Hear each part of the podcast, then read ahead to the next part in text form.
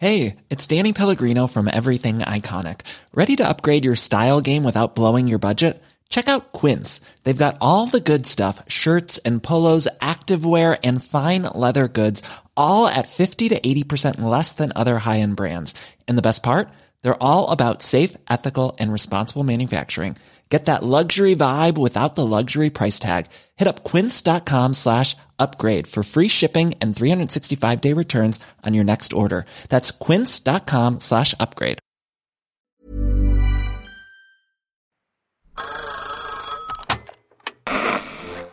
Hola. Hola. Hola, hola. ¿Estás ahí? ¿Quieres saber lo que está pasando en tu país y en el mundo en pocos minutos? Te lo cuento. Te lo cuento. Te lo cuento. Viernes 11 de noviembre de 2022 y estas son las principales noticias del día. Te lo cuento. Este domingo, algunos mexicanos saldrán a marchar en 25 ciudades del país contra la reforma electoral del presidente López Obrador. El 13 de noviembre habrá marchas por todo México en defensa del Instituto Nacional Electoral y en contra de la reforma electoral planteada por AMLO. Aunque varias ciudades confirmaron su movilización, la protesta principal será en la CDMX, donde el único orador será José Goldenberg, el primer presidente del IFE, papá del INE. ¿Y por qué hay gente que no ve con buenos ojos la reforma electoral? Muchos temen que los planes del presidente le quiten la autonomía al árbitro de las elecciones en México. Aunque el INE como tal no dejaría de existir, sí cambiaría de nombre a INEC. No creas que es un asunto cosmético nada más, pues la reforma implicaría cambios en su funcionamiento. Por ejemplo, de los 11 consejeros electorales que hay hoy en día, solo se pasaría a 7 con la idea de ahorrarse una lana.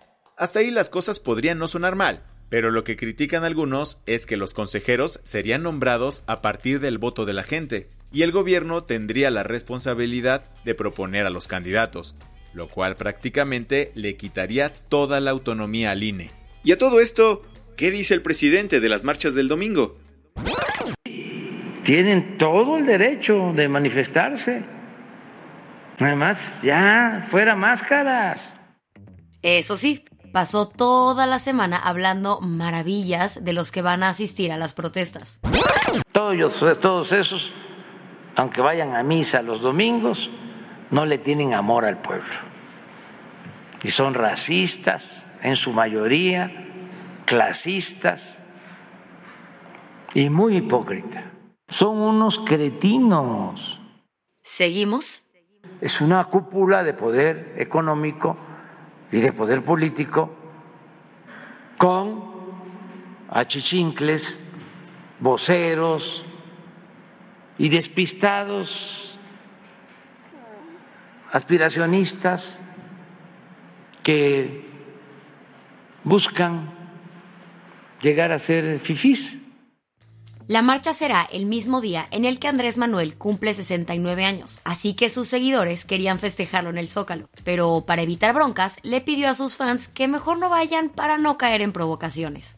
Ante todo esto, Santiago Krill, el presidente de la Cámara de Diputados, dijo que quienes participarán en la marcha representan a más personas que Morena y sus aliados. Incluso citó al famosísimo Aristóteles, haciéndole un invite al presi que definiera bien su concepto de democracia.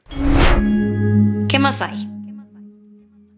El fundador de Infowars, Alex Jones, deberá pagar otros 400 millones de dólares a las familias de las víctimas del tiroteo en la escuela de Sandy Hook. ¿Necesitas update? El 14 de diciembre de 2012, un sujeto armado entró a la escuela primaria de Sandy Hook en Connecticut y asesinó a 20 niños y 6 adultos, en el mayor tiroteo escolar en la historia de Estados Unidos.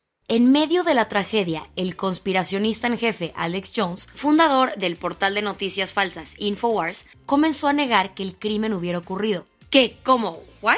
Según él, un grupo de actores organizó el tiroteo como parte de un complot del gobierno para eliminar el derecho a portar armas de fuego. Así que familiares lo demandaron en 2012 por difundir información falsa. Y tras un largo proceso, el jurado falló el mes pasado en contra de Alex Jones, obligándolo a pagar 965 millones de dólares como compensación a 12 familias. Sin embargo, el jurado le puso otra multa eh, chiquitita de 473 millones de dólares por daños punitivos ayer, elevando el total a 1.440 millones de dólares. ¿Cuál fue su respuesta? El conspirador dijo que es un asalto a la libertad de expresión. Además, declaró que ni de chiste va a pagar, pues tiene menos de 2 millones de dólares a su nombre. Las que tienes que saber. El secretario de Seguridad Ciudadana de la Ciudad de México, Omar García Harfuch, confirmó la detención de Fernando N., el conductor del taxi del que saltó Lidia Gabriela por miedo a ser secuestrada.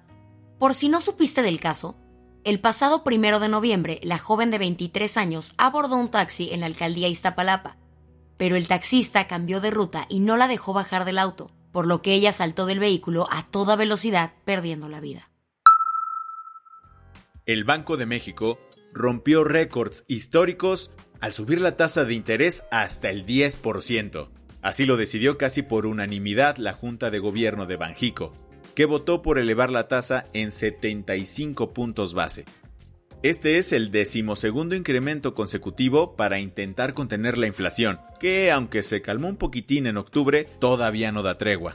Aún así, Banco de México mantiene su pronóstico de volver a 3% de inflación, pero hasta finales de 2024. El poeta venezolano Rafael Cadenas ganó el Premio Cervantes 2022, la máxima distinción literaria en la lengua castellana. El encargado de comunicar la noticia fue Miquel Iceta, ministro de Cultura y Deporte del Gobierno de España, que así explicó las razones del jurado para entregarle el premio al escritor de 92 años.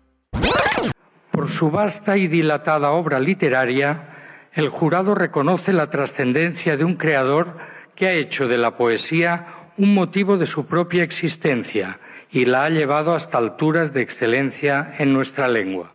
Cádenas es considerado una de las plumas más importantes de la literatura latinoamericana, y con él ya son 22 los autores originarios de América Latina que reciben el reconocimiento.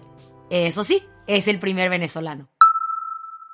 La colección de arte del cofundador de Microsoft, Paul Gardner Allen, rompió récord al alcanzar más de 1.500 millones de dólares en una subasta ayer. La venta se celebró en dos sesiones en la Sala Christie's de Nueva York. La exposición está compuesta de 150 piezas que recorren 500 años de historia y ya es considerada como la colección privada más valiosa del mundo. Todo lo recaudado se donará a obras benéficas, tal y como lo pidió el filántropo antes de su muerte en 2018. La del vaso medio lleno. La empresa zapatera argentina Cinca dijo que sus zapatos eran basura. No, espera, literalmente están hechos de basura. La compañía, que lleva 10 años de historia, produce entre 1.000 y 1.500 pares de tenis mensuales. Su materia prima, los cientos de neumáticos que se desechan semanalmente en Buenos Aires. Cinca logró matar dos pájaros de un tiro, demostrando que con basura se puede hacer algo de calidad y que lo sustentable no siempre es caro. Con esto cerramos las noticias más importantes del día. Yo soy Isabel Suárez. Y yo soy Baltasar Tercero. Gracias por acompañarnos hoy en Te lo cuento. Nos escuchamos el lunes con tu nuevo show de noticias. Chao.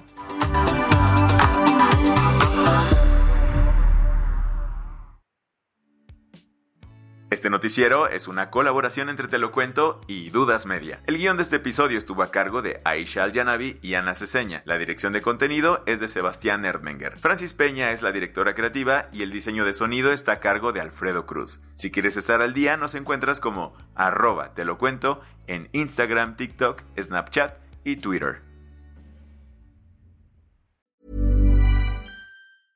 Hey, folks, I'm Mark Marin from the WTF Podcast, and this episode is brought to you by Kleenex Ultra Soft Tissues, your ally to help tackle your allergy symptoms this season. I love the change of seasons, but nobody loves pollen and all those other things floating in the air that make you sneeze during this nice weather. Kleenex Ultra Soft Tissues are hypoallergenic and allergist approved, so fight back against watery eyes and runny noses without worrying about irritating your skin. For this allergy season, grab Kleenex and face allergies head on.